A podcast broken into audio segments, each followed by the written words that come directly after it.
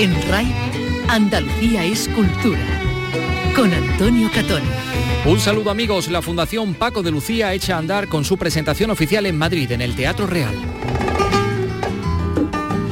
Enseguida vamos a estar con el hermano del maestro Pepe de Lucía, con la presidenta de la fundación, la viuda del genio Gabriela Canseco. Carlos López, ¿para qué va a servir esta fundación? Buenas tardes. Buenas tardes, pues para proteger el legado de Paco, de Paco de Lucía, por eso está activamente implicada en el proyecto del Centro de Interpretación de Paco de Lucía en Algeciras, que se espera que sea una realidad a finales de este año o principios del siguiente. La fundación se ha presentado en el Teatro Real que acogió en 1975 un mítico concierto del gran Paco de Lucía. Bueno, pues además otro de nuestros grandes de la música, Rafael, acaba de inaugurar su estatua hecha de vidrio, por cierto, en su tierra, en Linares. Lo vamos a escuchar y de esto también hablamos. Sonar detected it a minute ago.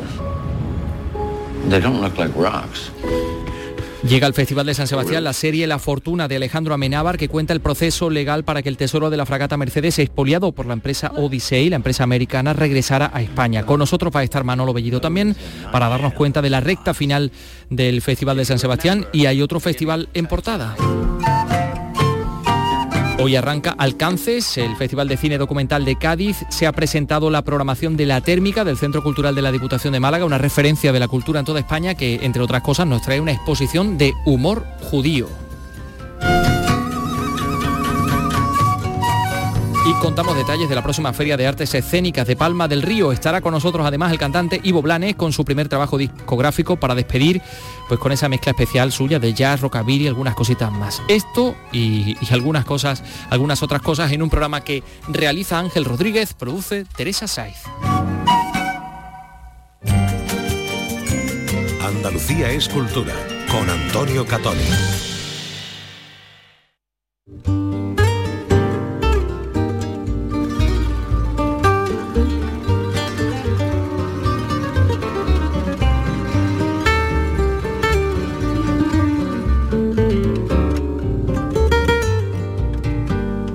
Hace falta presentar a quien ustedes están escuchando, sí, efectivamente, al maestro, al mejor guitarrista del flamenco, el hombre que cambió para siempre el curso de la guitarra.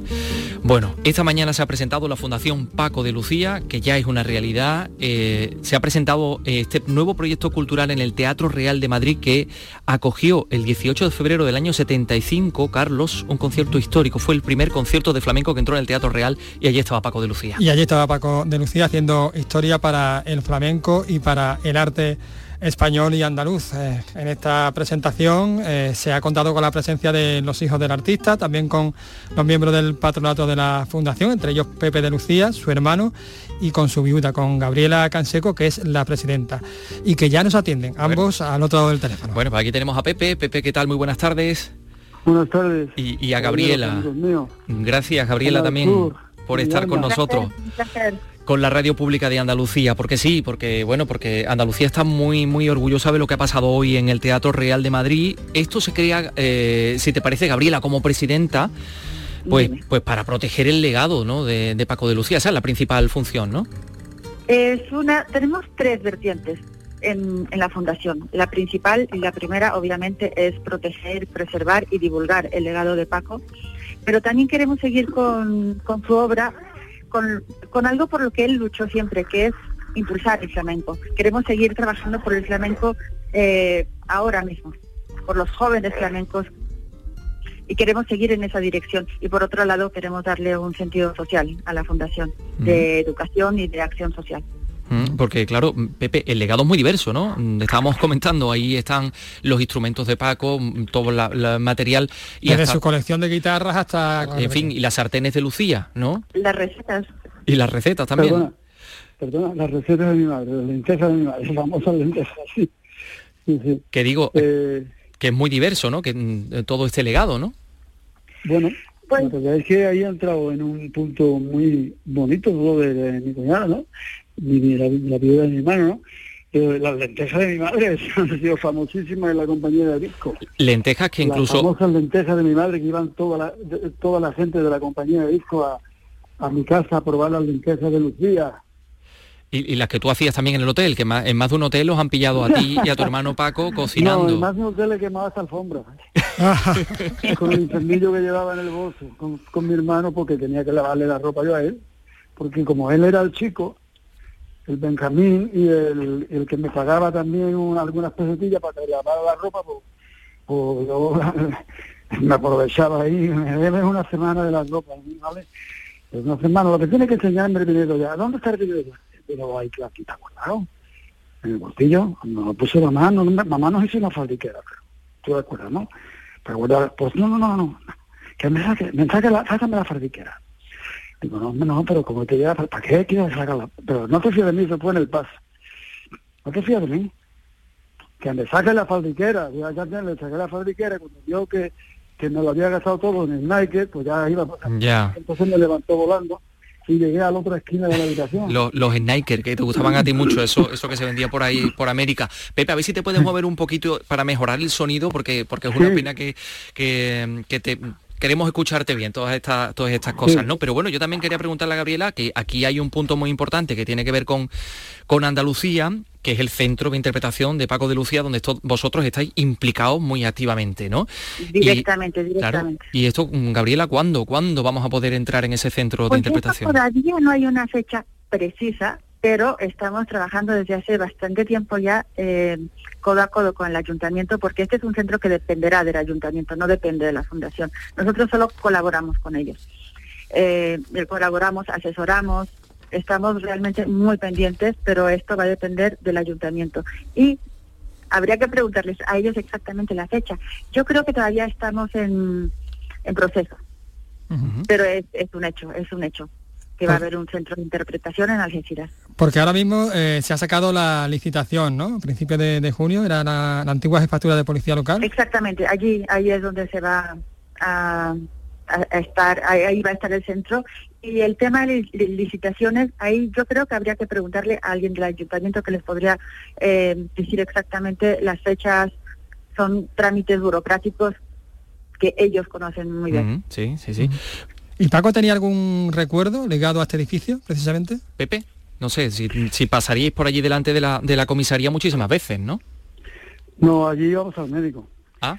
Porque allí estaba el, médico Emilio Burgos, que nos ponía unas inyecciones de metro y medio. Entonces allí estaba la clínica de Algeciras, esa era una clínica, era, era un ambulatorio o un hospital y lo teníamos al lado de la Fuente Nueva y allí estaba Emilio Burgo, que pasó doble para él, muy bonito, que se llama Memoria del Sol, que lo compuso el médico, y nos ponía unas inyecciones y las vacunas eran de estas de no, veas. Oh, oh, oh. O, sea que yo creo que Paco no tendría muy buen recuerdo de aquel edificio, ¿no? No tanto, no tanto. Estaría ligado a experiencias un poco complicadas. el edificio es muy emblemático, muy bonito, y ya, ya va siendo hora de que se siente plaza, porque ya se lleva luchando, como dice mi cuñada, mucho tiempo sobre esto. Mm. Y ya pues que ya, ya lleguemos a la conclusión de que ya se va a hacer y que ya va a estar ahí, porque no Paco no, no, no solamente se merece eh, ser eh, tener una fundación, se merece también tener una academia de la ciencia, de las artes, porque Paco es ha sido un genio entre genios y se merece tener también su academia en el mundo desde la ciencia de las bellas artes del flamenco, ¿sabes? Cante, baile y guitarra y toque. Pepe, porque eh, Paco, la influencia de Paco eh, llega hasta nuestros días. Fíjate, y todavía siguen editando discos porque es artista de catálogo. Es un artista que siempre perdurará en el tiempo porque siempre él decía que tocaba no tocaba para este momento, tocaba para los momentos venideros. De hecho, yo ayer me mandaron de Florida, de la fundación de Chick Corea, un tema que yo canté con él y Chick Corea, el Spanish, Spanish y yo canto ahí. Y entonces me, dio muchísima alegría, porque hay tanta obra de Paco por descubrir que está en las hemerotecas de todo, de todo el mundo, que es complicado muy complicado, pero poquito a poco yo creo, pero sin, sin, prisa pero sin pausa. ¿eh? Claro que sí. Eh, Pepe, un poco al, hilo de, lo que dices, Universal va a editar vinilos, ¿no? Vinilos que estaban descatalogados, otros que, nunca se habían editado. que, se han editado pero que ya no estaban a la venta. Entonces va a retomar todo el acervo, todos los, todos los discos de Paco y los va a reeditar. Oye, el, logo de la fundación a mí me parece precioso, ¿no? Porque son esas formas de guitarra que recuerdan a las iniciales, a P y L. inspirado con las de las iniciales y de las cuerdas de la guitarra. Y, creo que también esto va a estar presente, estas formas van a estar presentes en ese centro de interpretación, ¿no? De Algeciras, ¿no? No, porque son independientes. Ah, bien. Ellos tienen su propio logo. Ajá. Bueno, bueno, bueno. Yo creo, eh, Paco y Pepe, eh, Pepe y, Gabriela, yo he oído a, Pepe decir que, Paco no tuvo infancia, que lo suyo fue estudiar, estudiar, estudiar. Y, esta fundación también es un homenaje al, esfuerzo y al resultado del esfuerzo, ¿no? Eh, como recompensa a, toda esa, pues, a, todo ese trabajo que él, que él hizo desde pequeñito, ¿no? Absolutamente, absolutamente, porque Paco dio se dio cuerpo y alma por, por el flamenco, por su trabajo. Y gracias a eso lo pudo llevar por todos los lugares a donde, a donde lo llevó y lo, lo universalizó. Entonces es un homenaje al trabajo, al esfuerzo, a la cantidad de cigarrillos que se fumó Paco trabajando, a las desveladas, a los aeropuertos, a todo eso que él detestaba, y no solo a eso, sino a los resultados de ese trabajo, que son un patrimonio de, de todo el país. Gabriela, eh, eh, es, exactamente, un poco iba a preguntarte eso, ¿no? Eh, esta fundación también nace con una vocación universal, ¿no? De proyectarse hacia, hacia el resto de, países, ¿no? Es que el flamenco tiene que tener una vocación universal, es una de las grandes músicas del mundo y tiene que tener ese lugar, tiene que ser reconocida universalmente, que ya lo es, ¿no? Ya lo es, pero siempre hay que seguir trabajando para que se mantenga, para que para que siga creciendo su, su influencia. Mm, eh, bueno, de hecho, precisamente aquí en Andalucía la Junta está preparando la primera ley integral del flamenco, que ya sabes que va a hacer que, el flamenco llegue a las escuelas, ¿no? ¿Qué, os parece? Pues yo creo que es súper importante eh, ordenarlo, porque hacer una ley quiere decir que, que ya todo estará ordenado y además tendrá más repercusión que se oficializa. Es, yo creo que es un paso muy muy importante para el flamenco. Y garantiza el futuro, ¿no? Claro, es que garantiza lo, lo que su nombre eh, lo indica, es una ley que ya se vuelve oficial y se vuelve eh, inamovible y se tiene que aplicar. Entonces, que esté regido el flamenco por, por una ley, yo creo que es, es una gran ventaja.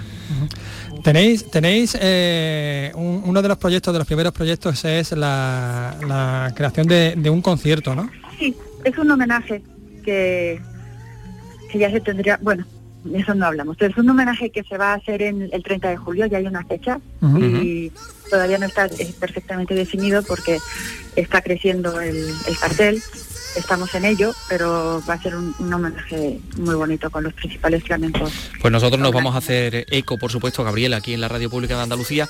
Pues muchísimas gracias, presidenta de la Fundación Paco de Lucía, uf, ¿cómo suena eso? Gabriela, ¿cómo te cae Solemne, ¿Cómo suena eso, verdad? ¿Eh? Qué honor, qué honor tan grande. Esto eh, eh, realmente es una súper, súper enormísima satisfacción poder, poder estar trabajando en pro del flamenco y, y manteniendo vivo el legado de Paco. Bueno, pues muchísimas gracias por estar con nosotros, Gabriela. Gracias, Pepe, también, que creo, no sé si está por ahí, no, yo creo que ya no. Sí, sí, sí, Aquí está Pepe.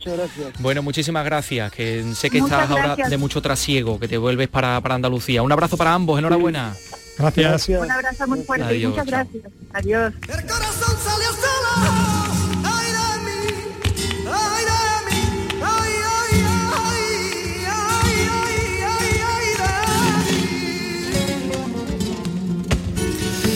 Son las 3 y cuarto, enseguida estamos con Manolo Bellido, que ha regresado de San Sebastián, que ya está aquí en Andalucía, ya está aquí en Málaga y que nos tiene muchas cosas que contar, que el Festival de San Sebastián pues está ya encarando su recta final, que esa frase tan socorrida, pero que en fin, que es muy gráfica, ¿no?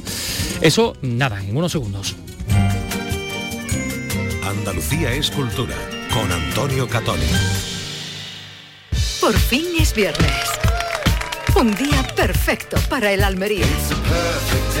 El Almería le ganó al Oviedo en viernes y la semana pasada, también en viernes, goleó al Alcorcón 0 a 4. Por eso este viernes nos volcamos con el Almería que juega contra el Tenerife. Síguenos en la gran jugada de RAI. Este viernes, desde las 9 menos 20, con Carlos Gonzalo y la narración de Joaquín Américo. RAI Radio Andalucía Información. Síguenos también en Twitter, arroba escultura RAI.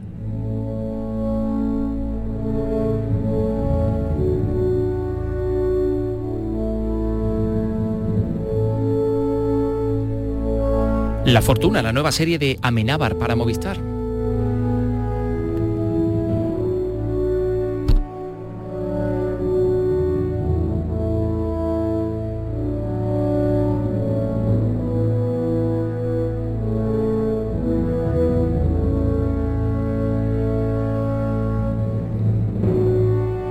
Se ha presentado en el Festival de San Sebastián. Sonar detected it a minute ago. They don't look like rocks. Release the shark. Esa voz eh, que ustedes escuchan es la del personaje de Frank Wilde, que es nada más y nada menos que el gran Stanley Tucci. Pero en esta serie está Alex Ventura también, eh, Álvaro Mel, que es un joven inexperto diplomático que, bueno, sin proponérselo, pues se ve metido en una misión que es la de recuperar el tesoro submarino robado por, por, el personaje que interpreta Tucci, ¿no? que es nada más y nada menos que el tesoro de las Mercedes. Bueno, ahí hay un singular equipo en el que está Lucía, Ana Polvorosa, una funcionaria y Jonas Pierce, que es un brillante abogado norteamericano apasionado por estas historias de piratas y que también va a reclamar ese tesoro en nombre del Reino de España. Ha pasado hoy, creo que se ha emitido, que se ha proyectado el último capítulo en San Sebastián, pero Manolo Bellido, que ya está aquí en Málaga, los ha visto todos. Manolo, muy buenas tardes. Hola, y los he disfrutado, Antonio. Sí, sí, brillante. Una serie brillante, muy entretenida, mm, que capta tu atención desde el primer momento con un aroma a cine clásico, ¿no? Y además con grandes descubrimientos. Porque Álvaro Mel es un tipo que debuta, eh, lo ha descubierto en el casting Amenábar y nada más verlo, que es el gran protagonista de la película, dijo, este es, este es quien yo quiero, el personaje, un jovencísimo eh, funcionario diplomático que llega como empleado al Ministerio de Cultura y allí rápidamente, como es tan avispado, tan listo, se gana la confianza del ministro de Cultura, está interpretado además como siempre magníficamente con un pelín de tono paródico por Carra Elejalde, un ministro de Cultura un poco histriónico, pero que luego se va suavizando en su forma. En cualquier caso, es una película que habla un poco del orgullo de ser español en el sentido de que eh, por una vez le hemos ganado al gigante, ¿no? Frente y además en su propio terreno, en los tribunales de justicia de Estados Unidos. Es un largo litigio que lo seguimos eh, apasionadamente cuando se estaba produciendo. Luego vino Paco Roca, hizo El Tesoro del Cisne Negro, un cómic en el que se ha basado Amenábar, que es gran consumidor de aventuras, de, de, tebeos, para llevarlo a la pantalla. En seis capítulos excepcionalmente realizados con recreaciones históricas, una serie que, como el propio Amenábar me contaba ayer, oscila entre la ficción y la realidad.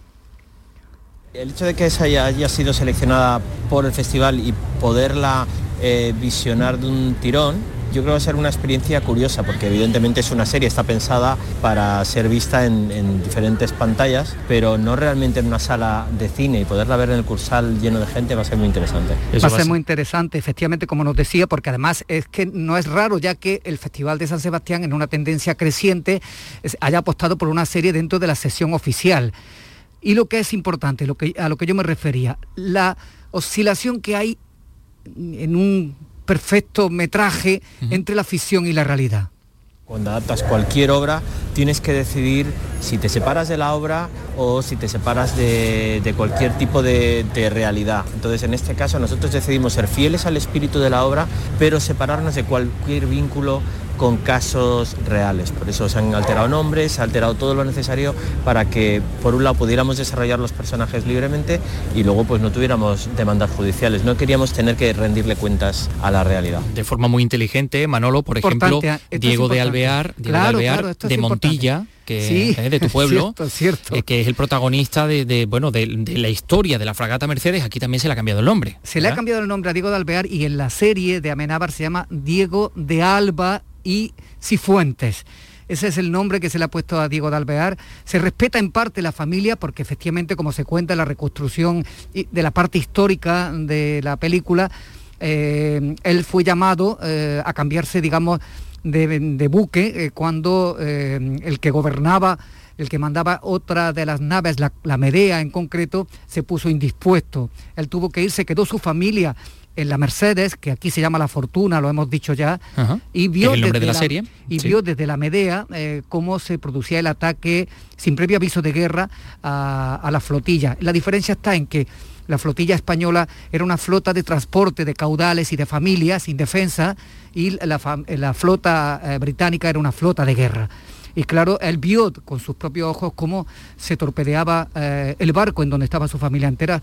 Toda ella falleció, eh, solamente se salvó uno de sus hijos que, fue con él al otro barco y ese hijo precisamente dio lugar, esto no se cuenta en la serie, lógicamente, a una de las ramas de la familia Alvear que llegó a ser eh, incluso a poseer eh, tanta importancia en el país argentino que llegó a ser presidente de la República Argentina. Vaya, qué curioso. Oye, y hablando de lo del concepto optimista, ahí está no solo el concepto de decir, eh, bueno, pues eh, España en ese momento afortunadamente hizo las cosas bien y pudo recuperar el, el- tesoro, pero también está... digamos, la, la forma de, de enriquecerse la perspectiva americana y la perspectiva española de hacer cine, ¿no? Claro, porque es un producto, como estamos diciendo desde el principio, con muy buena presencia, perfectamente manufacturado, artesanal, pero también con algo de cine de gran industria. Y por una vez eh, podemos mostrarnos orgullosos de haber defendido nuestro patrimonio, que estaba hundido en el fondo del mar, pero también de haber hecho una película para contarla de la mejor manera posible. Quería contar una historia en la que aquí, desde aquí, se hacen las cosas bien y, tu- que tuviera ese pozo de, optimismo, que tuviera salud. Yo sobre todo he intentado hacer, eh, el, concepto optimista era muy importante en la serie y por supuesto entretener, entretener a la gente. Y, lo consigue sobradamente. Y luego sobradamente. decíamos que bueno que allí están las, eh, las influencias también eh, que él ha tenido en el, en el rodaje, ¿no? Si te parece lo, lo escuchamos, Manolo. Sí. Spielberg utiliza mucho el humor, utiliza mucho el contraste entre el cambio de secuencias y eso es lo que he hecho a la hora de retratar los dos mundos, el mundo norteamericano y el mundo español. Quería que a la hora de entrar en el mundo americano sintiera realmente que estás viendo una película americana y al entrar en el mundo burocrático español, pues ves cosas que, que van más desajustadas. Entonces ahí, por ejemplo, utilizábamos más la cámara en mano, generar un modo de rodar más, más rápido, más dinámico. En definitiva, siempre con su sensatez, ¿verdad? Claro, claro, si además lo que transmite serenidad, sensatez, juicio, yo creo que es el director adecuado para haber hecho esta Mm. película y sobre todo llega en un momento en que la película en sí es un homenaje a los funcionarios, ¿no? Siempre tan denostados y sin embargo es aquí precisamente el personaje de Ana Polvorosa, muy interesante, el de Álvaro Mel, que ya hemos hablado de él, los que llevan el peso de la investigación, el peso de en los tribunales, eh, amparados por un excepcional letrado am- americano que la ficción es enemigo, eh, mm, además irreconciliable de Frank Will, del, del personaje que interpreta Stanley Tucci. Oye, fantástico está y Litucci, ¿eh? Stanley Tucci está maravilloso, es- yo creo que le, le da el contrapunto de persona mala. Fíjate que se llama Frank Will, o sea, Ujú. Frank Salvaje. sí, sí, Frank. Eh, eh, está Litucci, que está ahora en toda Europa triunfando. Todavía no se ha estrenado aquí Supernova, que, eh, en la que hace pareja con Colin Firth, que pasó el año pasado por, eh, por San Sebastián y que aquí lo vamos a ver en esta, en esta serie. Bueno, vamos a ver, que ya recta final, ¿no? A ver qué es lo que queda, Manolo. Pues queda poquito, Mañana lo que pasa palmarés. que, que ha, ha deslumbrado mucho eh, Jessica Chastain con otra película producida por Netflix, eh, pero es una película que no entra en competición, que es de estas que llegan por la vía de perlas, es decir, seleccionadas eh, previamente con premio de otros festivales o que han destacado en otros festivales. Mañana veremos el palmarés. Hay una cosa que hay que tener en cuenta, que este año como novedad solamente se va a entregar un premio de interpretación. Desaparece la, eh, la concha de plata a, la mejor actriz y, al mejor actor. Ahora solamente es una concha de interpretación eh, t- que vale por igual tanto para la mujer como para el hombre. Eso reduce lógicamente las posibilidades. Ha abierto un debate en la propia organización entre los periodistas, hay quien está a favor, hay quien no pero eh, eso reduce desde luego la presencia, va a ser el trabajo de los que forman parte del jurado más complicado en cierto modo, ¿no? porque van a tener que concentrarse todo, se habla mucho de, del gran papel de Javier Bardem en El Buen Patrón, pero hay muchos otros candidatos, muchas otras candidatas, ya veremos a ver mañana. Bueno, pues mira, te vamos a despedir, querido Manolo, con esto, con los derby motoreta burrito cachimba. Sí, esa otra película que se ha puesto un poquito eh, de ella, hay una ma- magnífica campaña de promoción eh, y hay hasta una mm, motocicleta de los años 70 que se ha traído hasta San Sebastián como parte de la figuración y de la publicidad de una película que cuenta con la banda sonora de este grupo sevillano. Sí, señor. Te refieres a Las leyes de la frontera, el último film de Daniel Monzón, adaptación de una novela de Javier Cercas eh, y bueno, pues recupera el llamado cine kinky con las aventuras de Zarco y compañía en la Gerona kinky de finales de los 70.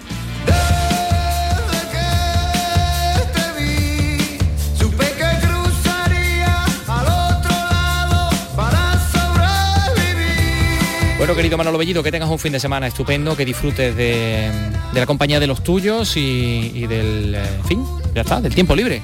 Así que muchas gracias. pero cuidado esta noche, esta tarde noche, porque aquí en Málaga estamos en aviso amarillo ahora mismo y se esperan precipitaciones bastante contundentes. Vamos a ver cómo salimos de esta. Vamos a ver. Bueno, un fuerte abrazo. Adiós. Adiós.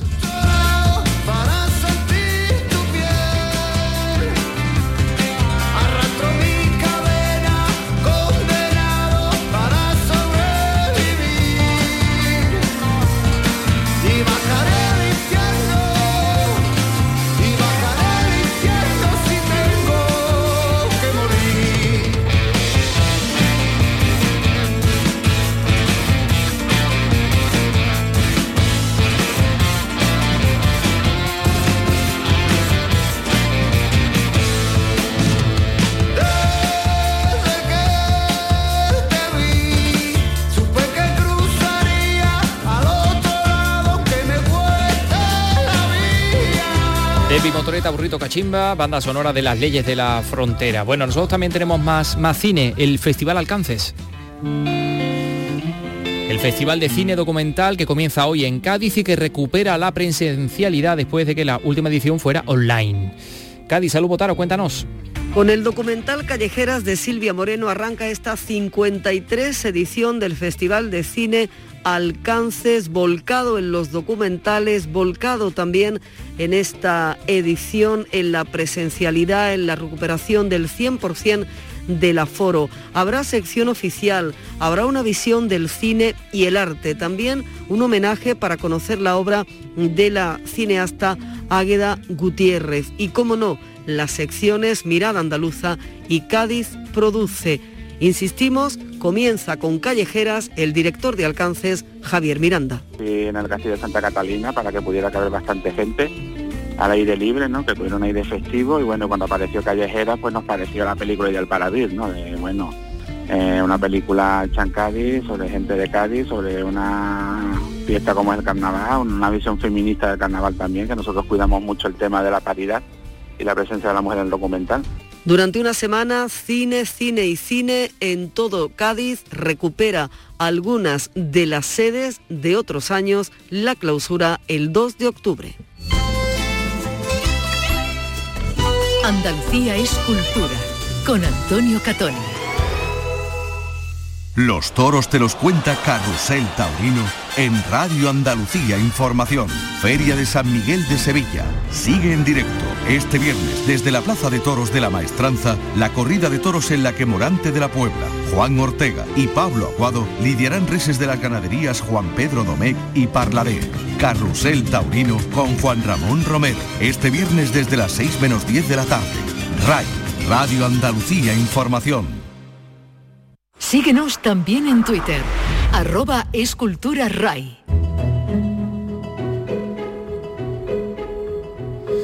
Vamos a hablar de la térmica del Centro Cultural que depende de la Diputación de Málaga. Hoy se ha presentado la programación para el último trimestre del año y hay más de 80 actividades. Entre ellas hay, bueno, eh, una exposición sobre el humor judío, em, en fin, eh, un montón de cosas, porque mm, incluso la exposición Metal del fotógrafo norteamericano Denis Manarki, que es una exposición inédita en España. Pero esto nos lo va a contar Rosa Rico en Málaga. Adelante. También contará con la exhibición Historia de la comedia, el humor judío y la muestra Al Sur del Sur, que se prolonga hasta noviembre. La nueva temporada destaca por la incorporación de nuevos ciclos sobre activismo LGTBIQ, concienciación animalista y filosofía. En este sentido, en el primero sobre activismo por los derechos y visibilidad del colectivo LGTBI, pasarán el escritor y periodista Eduardo Mendicuti, la editora Sol Salama o la librera, editora y activista Mili Hernández.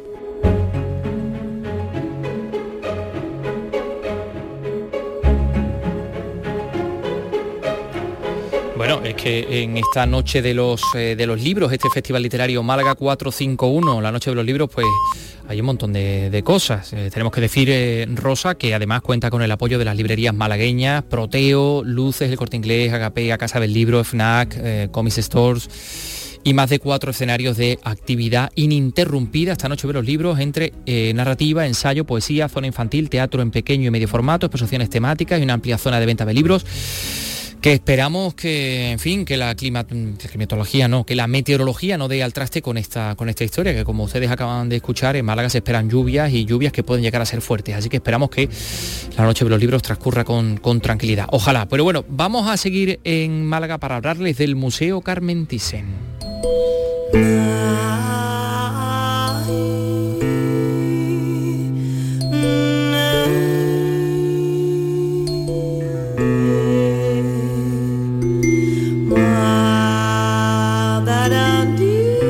Que, por cierto, abre este lunes para eh, celebrar de forma extraordinaria el Día Internacional del Turismo. Ya saben ustedes que los museos los lunes están cerrados, pero en este caso pues, va a vivir una jornada de puertas abiertas en la que se va a poder visitar gratuitamente la colección permanente, eh, junto a la exposición temporal Pintar la Luz, Maestros Catalanes en la colección Thyssen y también la instalación audiovisual de la Sala Noble que se llama Ensayo Error. ¿Qué es esto de Ensayo Error? Vamos a ver. Bueno, pues es un proyecto desarrollado por el área de educación eh, junto a la videocreadora Yolanda Montiel, al músico Daniel Blacksmith, con la colaboración de las creadoras escénicas Lula Amir, Simena Carnevale, Olga Magaña, María del Mar Suárez, conocida como la Chachi. Y bueno, se trata de yo he visto algunas escenas, es una proyección sobre una cortina de hilos, hay unos objetos ubicados, unas damajuanas, pero bueno, queremos preguntarle precisamente a la ideóloga de, esta videoinstalación que se llama Eva Sanguíneo, no solo de qué se trata, sino además cómo pueden los visitantes interactuar eh, en esta eh, instalación audiovisual ensayo error. Eva, eh, ¿qué tal? Muy buenas tardes. Hola, muy buenas. Muy buenas, pero yo creo que no eres Eva, tú eres Yolanda Montiel. No. ahí está, ahí me he equivocado yo, perdóname. no te preocupes. No Estamos hablando con la videocreadora, sí, sí, no sé que al final ha habido durante la mañana que si no, que si puede Yolanda, que si no, que si es Eva, que si tal, total, que al final, que tiene boca se equivoca, Yolanda, perdóname. No, no te preocupes, estamos oh. aquí con los trabajos terminando la jornada del viernes. ¿Estás está precisamente en, en, el Carmen Thyssen ahora mismo? No, ¿no? Eh, no, no, no, que va. Precisamente creo que estabais hablando de, de la noche de los libros de la térmica. Venimos allí de grabar unas cosillas eh, con diputación y tal, así que... Total, que estás que no para. E-, eres protagonista en cualquier en cualquiera de las cosas de las que hablemos. Bueno, en fin. Pero como videocreadora, luego vamos a escuchar también al músico, que es el compositor de esto que acabamos de, escuchar. Nuestro compañero Ángel Rodríguez lo, tiene ahí de fondo. Vamos a ver, eh, evidentemente vamos a hablar del ensayo y del error, pero no solo desde el punto de vista del arte, desde el punto de vista de la vida, ¿no? De la forma en la que nos, eh, digamos, asumimos nuestros errores. ¿Puede ser? Sí, total, sí, totalmente.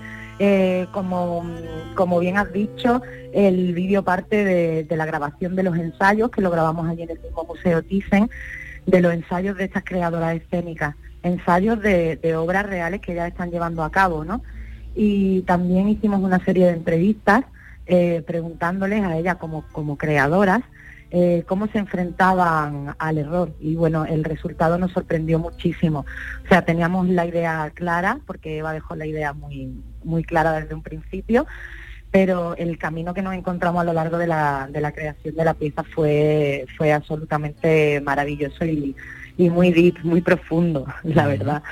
Y ya no solamente, como tú apuntabas, eh, en cuestiones eh, artísticas, ¿no? sino ya en nivel de procesos vitales, ¿no? Eh, al final, eh, esos errores de, forma, ¿no? Porque cuando uno aprende cualquier disciplina, ya sea danza, fotografía, vídeo o, música, eh, hay unos procesos, hay unos caminos marcados, técnicos que, uno tiene que aprender para desarrollar eso, ¿no? la cosa es cuando dentro de, ese ensayo, como, método de aprendizaje, te encuentras con algo que, a priori es un error, y, me, fascinó de todo este proceso que justamente es en ese error donde estas creadoras escénicas se detienen como una manera de mirarlo como algo particular, como donde está la, el, como ellas le, lo, decían, la verdad de cada una. Bien, Y hay una frase que me gusta mucho de Olga Magaña que es que, cada una tiene que bailar su verdad. Entonces, bueno, pues el concepto de, error da un giro de, de, de 360 grados ahí. Sí, sabes, mira, te, estoy escuchando y me estoy acordando de algo que proviene de un ámbito completamente distinto como es el de la investigación científica. Hace muy poco se daba a conocer que había una revista especializada en publicar las investigaciones que no habían llegado a nada. Porque de todas esas investigaciones había otra gente que se podía aprovechar y encontrar cosas muy buenas es un trabajo que se ha hecho, ¿no? Porque lo vamos a desperdiciar, ¿no? Bueno, pues mira, eh, en la misma línea en lo que tú lo has dicho, se, expresaba en la presentación tu compañero en esta creación, que es el músico Daniel Blacksmith. A veces vamos con una idea por la vida, fijos, en línea recta, fallamos, es un fracaso y seguimos. Y es como, no, no, no. O sea, hay que pararse y ver que eso no es lo adecuado y ser suficientemente humilde como para rehacer las cosas de otra manera o replantearlas por otra, otros ángulos, ¿no? Y pues esto ha sido posible, ha sido una forma de trabajo muy horizontal, todo el mundo ha aportado incluso digamos en lo que entre comillas no le corresponde, ¿no? Yo soy el músico, pero opinaba sobre el vídeo. Eh, Eva de repente decía, no, la música fuera, la rehacemos otra vez y, y no pasaba nada, una maravilla, ¿no? Un proceso bastante entretenido al final y si te lo tomas bien aprendes muchísimo. A mí me ha llevado fuera de mi zona de confort como músico y he aprendido muchísimo. Bueno, pues ahí está eh, Daniel expresando esto. Entonces yo, por ejemplo, como visitante llego al, al Carmen Thyssen, eh, que por cierto, luego hablaremos de, un poco de, cómo combina una, exposición de, pintura, sobre todo costumbrista, con una instalación audiovisual modernísima, ¿no? Pero bueno, yo llego allí y entonces, ¿cómo participo? Hay una serie de damajuanas, ¿no? Una especie de recipientes donde yo he visto que la gente metía como papeles o algo así, ¿no? Sí, sí, sí, bueno, la, instalación... Eh, tiene, tiene, varias, tiene varias partes. De frente tenemos esa cortina preciosa de, de, hilo que fue idea de Eva donde está la pieza, la pieza principal, ¿no? que es lo que ya hemos, comentado. A la derecha está sincronizado justamente Daniel tocando la pieza eh, al, ritmo, ¿no? al momento, sincronizado. A la izquierda tenemos otra pantalla con, con una adaptación de subtítulos para las personas sordas y lo interesante de esto es que cuando atraviesas la cortina de hilo, que es la pantalla sobre la que se está proyectando, es como si te, como si nos metiésemos dentro del universo de, las bailarinas, ¿no? Dentro del concepto. Y allí esa, esa, esos grandes jarrones preciosos, hay dos. Uno para hacer una reflexión sobre el ensayo y sobre el error, perdón, y otro sobre cuál ha sido el aprendizaje que esos errores nos, nos han traído a la vida. Bueno, lo que hay ahí dentro es oro puro, es una maravilla, la gente está participando un montón, se han tenido que vaciar ya para volverlas a llenar, con lo cual estamos contentísimos con la, con la acogida que, está teniendo en el público, porque ya te digo que más allá de, ser un concepto artístico, es un concepto yo creo de aprendizaje vital y así lo, así lo concibió Eva desde, un inicio. Por eso creo que es una exposición que, le puede tocar la fibra a, todo el mundo que vaya a visitarla. Bueno, pues nada, fíjate, el primero que se ha equivocado al comenzar esta entrevista ha sido yo, Yolanda. O sea que también he cometido un error y, te lo juro que no estaba pensado. No estaba pensado, pero yo creo que esto como que nos ha distendido, ¿no? Y nos ha ayudado incluso a hablar de, este asunto, de esta Es que, es que somos humanos y, los errores son lo más humano que hay. Y no podemos negar nuestros errores porque estaríamos negando nuestra parte más humana entonces no, no que se abandone un poco ese lado de, castigo del error y, y, seguimos adelante, ¿no? Bueno, pues vamos a, animar a todos los que estén en, Málaga o a todos los que vayan a Málaga que pasen por el Thyssen. Este lunes, por ejemplo, una opción fantástica porque hay jornada de puertas abiertas y visita gratuita, así que bueno, pues que se adentren en esta instalación audiovisual, ensayo error, ensayo error, que participen y que escriban, que muestren todo eso que les pasa por la cabeza al enfrentarse a esta, a esta creación que es obra de, Yolanda Montiel, de Daniel Blacksmith y de un montón de gente, de, de creadoras escénicas de la que eh, tú has hablado. Yolanda, gracias por estar con nosotros. Buen fin de semana. Muchísimas gracias, que paséis un buen fin de semana y muchísimas gracias también por apoyar a la cultura, que es, muy importante. Nuestra obligación. Hasta luego, chao. Quedan 21 minutos para las 4.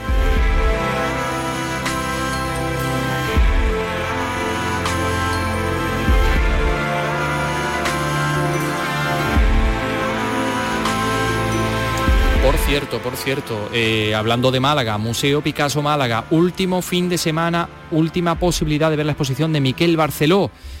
Eh, la próxima va a llegar eh, a mediados de octubre, el París del fotógrafo Brassai, pero como decimos, hombre, Miquel Barceló en el, en el Picasso merece la pena verlo y mucho, ¿verdad, Rosa Rico? Todavía tenemos la oportunidad de verla, la exposición Miquel Barceló Metamorfosis, que muestra 100 obras realizadas entre 2014 y 2020. El director artístico del Museo José Lebrero la ha valorado así. Traer a Miquel Barceló no solo la exposición, sino a él también, que estuvo realizando dos performances en el Museo de Málaga eh, y, poder disfrutar, diría yo, durante mm. estos meses de un artista que ha sido capaz de construir un universo propio. Y también decir muy brevemente que eh, Barcelona tiene un público muy fiel, sobre todo un público español. Pues yo creo que ha sido un encuentro muy agradecido por parte del público con la obra de este, este artista mallorquín. Mm. Y el 19 de octubre inaugura otra muestra, el París de Brassai, fotos de la ciudad que amó Picasso. Se centra en la actividad del fotógrafo en la ciudad de la luz de los años 30 y 40 del siglo pasado, donde tuvo una estrecha relación profesional y personal con Pablo Picasso. Hablemos del amor una vez más,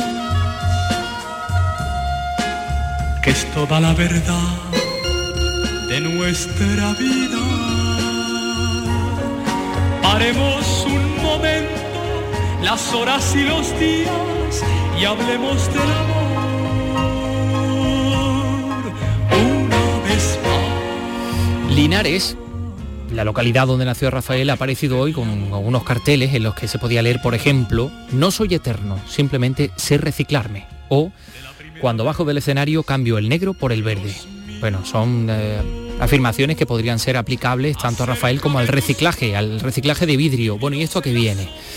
Pues viene a que hoy se ha inaugurado y el propio Rafael ha inaugurado en su tierra, en Linares, su estatua hecha en vidrio, eh, hecha en su honor y, bueno, y ha sido, pues es algo realmente interesante y llamativo. A esa inauguración ha acudido también Beatriz Mateas y ha recogido las palabras del gran Rafael. Vea, cuéntanos. ¿Qué tal? Muy buenas tardes desde la Plaza del Pósito de Linares, donde ya se puede contemplar y disfrutar esta escultura de Rafael de vidrio reciclado, color verde botella y eh, de 3 metros de altura y 200 kilos de peso, con una estampa de un Rafael que nos recuerda bueno, pues a ese artista universal de los años 60, Rafael joven, con la mano apuntando al cielo y la chaqueta arrastrando por el suelo.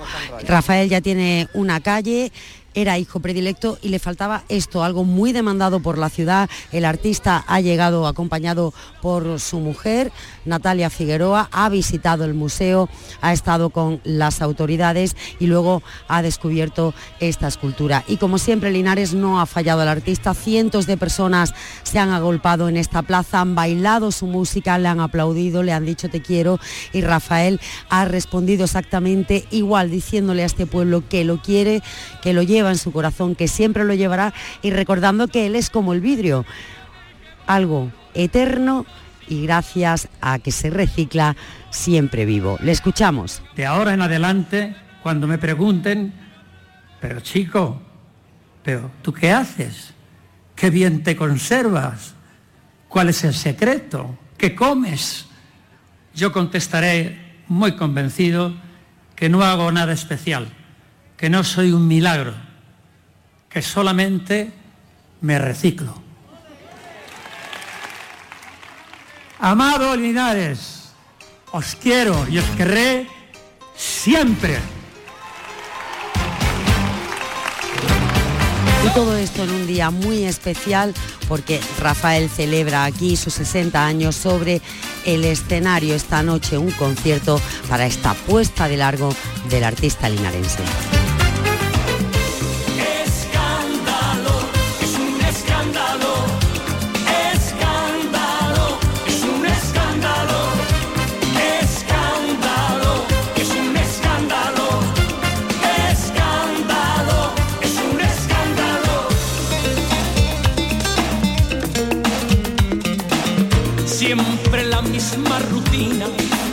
Por las esquinas, evitando el que Bueno, pues eh, La verdad que es de agradecer la apuesta de Rafael por, el reciclaje. Bueno, esto merecería seguramente un programa especial de cambio climático de nuestro querido, nuestro querido Javier Bolaños. Eh, también aquí un programa de, esta radio, de la Radio Pública de Andalucía. Pero bueno, que ahí ha estado Rafael inaugurando su estatua y nosotros tenemos otros ecos musicales porque ya está llegando por aquí el cantante Ivo Blanek, pero antes queríamos que escucharan esto.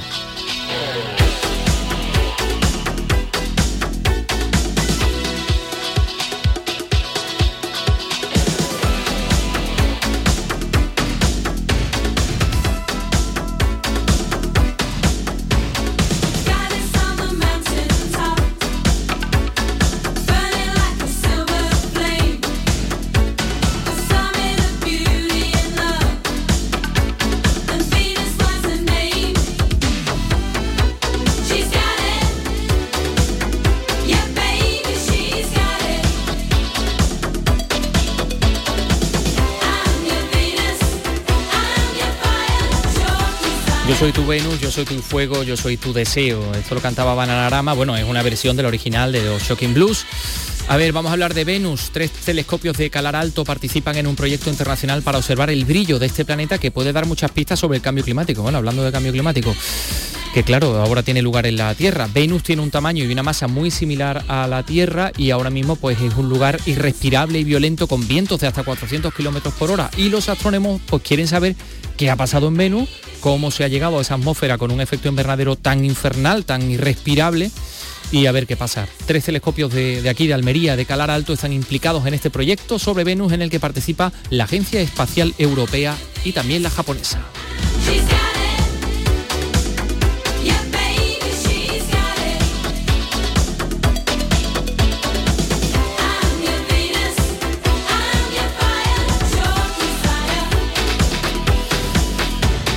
Antes de, hablar con Ivo Blanes, que queremos eh, darles más detalles de la 38 edición de la Feria de las Artes Escénicas, que, de la Feria de Palma del Río, que este año vuelve a ubicarse en otoño, por cuestiones de la pandemia, claro está, y que se va a celebrar entre el 5 y el 8 de octubre. A ver qué detalles nos cuenta José Antonio Luque. Se podrá ver el trabajo de 16 producciones de la industria cultural andaluza de las cerca de 300 propuestas recibidas. Teatro para todos los públicos, teatro, circo, danza y títeres. Como siempre, la Feria de Palma quiere reforzar la apuesta por seguir siendo no solo un escaparate del mejor teatro producido en España, sino un lugar que propicie el encuentro entre los profesionales y permita cerrar negocios de las compañías. Lo explica Ramón López, director de la Feria de Teatro de Palma del Río. vamos a, sentar, vamos a reunir, vamos a convocar a- al sector de las artes escénicas para que encuentren eh, posibilidades de, de negocio, para que encuentren posibilidades de colaboraciones eh, diversas. La Feria de las Artes Escénicas contará con cuatro escenarios, la Sala Reina Victoria, el Teatro Coliseo, Santa Clara y el Jardín Reina Victoria en el Paseo Alfonso XIII. En RAI, Andalucía es cultura.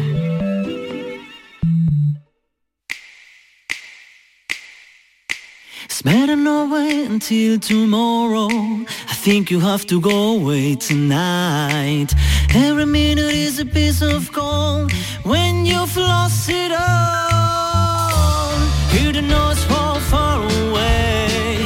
Into many cities beneath you. Take your luggage, take your life. Don't look back. Estamos escuchando al cantante andaluz Ivo Blanek. We'll see your time, we'll see away your life. Drive away. Bueno, este es su primer álbum de estudio que se llama Breathe, eh, Ivo Blanek, he dicho cantante andaluz, y, y- el nombre de Ivo Blanek, que Ivo, yo no sé, la gente puede decir, pero bueno, eh, este nombre, este nombre no es de, no sé, no me, no me suena mucho, como muy andaluz, ¿no? Muy andaluz, no, eh, buenas tardes. Pues sí, la verdad es que es un nombre checo, no es andaluz, mi nombre de nacimiento de DNI es otro, pero yo estuve viviendo en República Checa, en Praga, y bueno, mi nombre no tenía forma de decirse en checo, y entonces opté porque la gente allí me llamara Ivo, y la verdad es que me gustó y se quedó, se quedó así. Hombre, Ivo es un nombre, a me recuerda San Ivo a la Sapienza, que es la famosa iglesia de Roma, ¿no? Pero, eh, pero bueno, si ustedes lo vieran, mm, probablemente pensarían que es absolutamente checo, porque Sí. es muy, muy blanquito de piel, muy rubito. Y lo hemos escuchado, por ejemplo, interpretando las cánticas de Alfonso X este pasado verano en, en Sevilla, en el Palacio de los Marqueses de la Algaba. Y ahora te has metido en esta historia. Bueno, ahora no te has metido en esta historia. Llevas tres años preparando este álbum de estudio que se llama Breathe, Respira, y que nos traes un, un- un gazpacho muy especial. Esto sí que es muy andaluz, ¿no? Porque Sí. hay jazz, hay rockabilly, hay, hay un poco de todo. Pues sí, yo esto lo en el 2018, ya venía un poco como decepcionado un poco de la música en general y decidí dejar todos los proyectos que tenía y centrarme en componer algo propio. Y, y así empezó, empezó con una, dos, tres canciones, poquito a poco les fui dando forma y a lo que quise darme cuenta pues estaba ya grabando baterías, bajo, guitarras, la voz y bueno, ha sido un proceso muy lento, eh, con mucho altibajo de alegría, cansancio, de gana, eh, eh, ex- exaltación. Y bueno, pues finalmente se terminó de grabar en, en el 2020, Ujú. en septiembre de 2020. Y además te voy a decir que es muy bonito, ¿eh? que has contado con un buen eh, ilustrador para... Efectivamente, Emilio Villalba, que bueno, con él hago diferentes proyectos musicales, él también es ilustrador y entonces le comenté un poco la idea que yo quería que tuviera en la portada, él eh, escuchó el disco con detenimiento y bueno, pues hizo esta ilustración y tal cual la primera que hizo ya me gustó y me enamoré de la ilustración, quería, o sea, representaba lo que yo quería Sí, decir. sí y porque es una sombra negra con unos pulmones dibujados de donde sale la de donde salen las, la- los pentagramas y la, y la música. Oye, aquí no hay ninguna canción de amor. No hay ninguna, efectivamente. Esta no en concreto ninguna. que se llama Walk Away, es decir, vete de aquí, ¿no? Efectivamente. Eh, habla de los refugiados, ¿no? Justamente, sí. eh, el- yo a la hora de componer el disco yo tenía claro que no que, que yo quería que ninguna canción fuera sobre amor. No por nada, sino porque quería un poco seguir los principios básicos del jazz, que eran canciones reivindicativas. ¿No? Y entonces, bueno, eh, intenté que cada tema eh, me dijera a mí algo de cosas que yo quería decir. Y esta en concreto, efectivamente, Walk Away, que es el segundo single y el primer videoclip, pues habla justamente del sentimiento de, de las personas cuando, bueno, pues cuando se tienen que ir su pa- de su país, pues por una guerra. Bueno, un poco es lo que yo quería significar, ¿no? Con- conforme te vas avanzando y vas viendo que todo detrás queda destruido, que lo que era campo ya es todo gris por culpa de bombas, de- del humo. Y bueno, un poco era lo que quería, que curiosamente, justamente una canción con un mensaje muy triste, pero con una melodía bastante animada. Pero bueno, justamente me gustaba, me gustaba ese contraste. Sí, estoy preparado.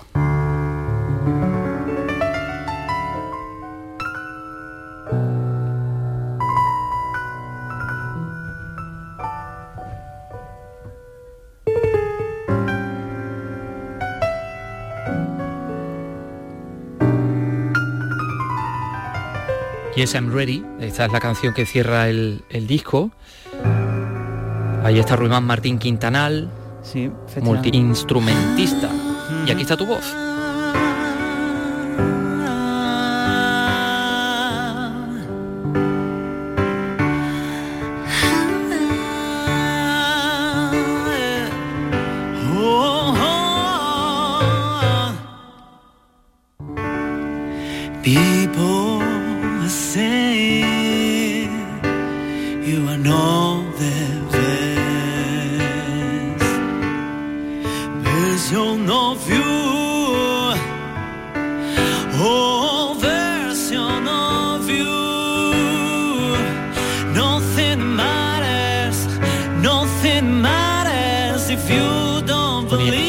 Mensaje hay aquí? ¿Por qué has elegido esta canción para que la escuchemos? Pues mira, Yes and Ready en el disco está dos veces. Es el segundo corte y el que cierra el disco.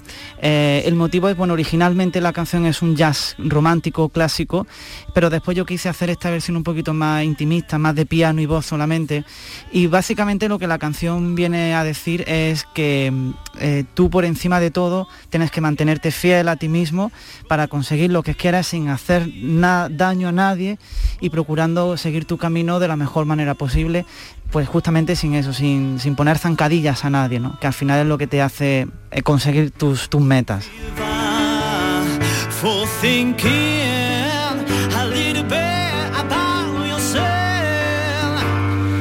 Total, que te han puesto muchas zancadillas, ¿no? Bueno, como a todos, ¿no? Sí. Esto es una cosa común, ¿no? Sí, es decir, la música es un mundo muy difícil.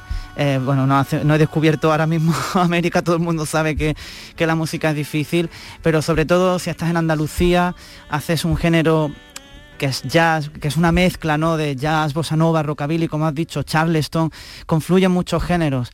Generalmente se podría resumir como un sonido clásico y encima en inglés, pues sí que es cierto que al final es muy complicado porque ya hay muchas emisoras eh, que directamente no te van a programar porque no estás cantando en español.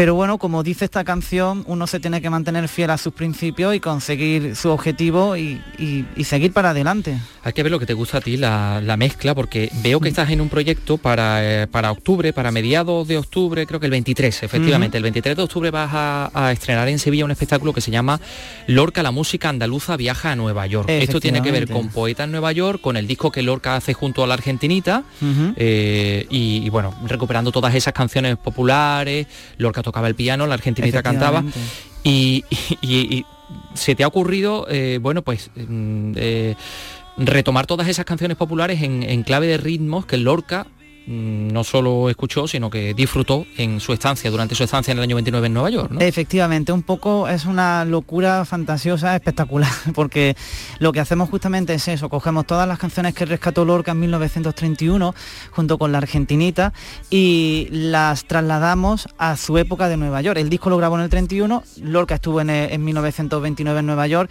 en España no existía todavía el jazz, no existía el swing, no existía el rockabilly, el charleston, no existía nada de eso. Entonces nosotros lo que no hemos imaginado es cómo hubieran sonado esas canciones si en lugar de haberlas grabado en España donde las grabó, las hubiera grabado en Nueva York durante su viaje en- a Nueva York con los músicos que, es, que él, por ejemplo, solía visitar en el Smash Paradise, que era un club de jazz de- en Harlem donde él habitualmente iba. Y bueno, hemos intentado adaptar esas canciones a ese panorama musical de 1929. Y además las hemos usado como si fueran la banda sonora de, al- de los principales acontecimientos que Lorca vivió en Nueva York. Es decir, no es un concierto como tal, es un concierto teatralizado, con proyecciones, con voces en off. Es un poco bueno, pues, pues un proyecto muy ambicioso, la verdad, pero muy bonito. Yo soy de Granada, originalmente soy de Granada y he de Se te reconocer. nota. Sí. Y he de reconocer que yo no era, mm, o sea, yo no era un gran conocedor de Lorca, pero bueno, a partir de un proyecto que salió con la Asociación Flamenco de aquí de Sevilla, pues bueno, empecé a meterme por ahí y bueno, pues lo mejor cuando una persona no sabe de algo es informarse de gente que sí sabe. Y a partir de ahí pues surgió este proyecto y bueno, pues hasta el final. Y este 23 de octubre se estrena aquí en Sevilla. Bueno, pues eso será el 23 de octubre. Eh, ya ven ustedes que Ivo es eh, Ivo Blane, que es un es un chico eh, muy honesto con todo lo que hace y lo están lo están comprobando. Y bueno, y esto es como un regalito, como un caramelito, un Candyman, eh, como dice él en, en esta canción que, con la que nos vamos a despedir y con la que se abre este disco que se llama Breathe. Ivo Blanek, gracias por estar con nosotros. A vosotros. Estaremos pendientes el día, el día 23. Por cierto, ya te, ya te hablaré de una iniciativa también, de una serie que, que va a tratar la estancia de García Lorca en, Mm. en- en Nueva York. que, mm, creo que Jaime Lorente Sí. iba a ser el, el protagonista. Pero bueno, lo dicho, muchas gracias y, A vosotros. y disfruta. Gracias por hacernos disfrutar también con la música. Gracias a vosotros.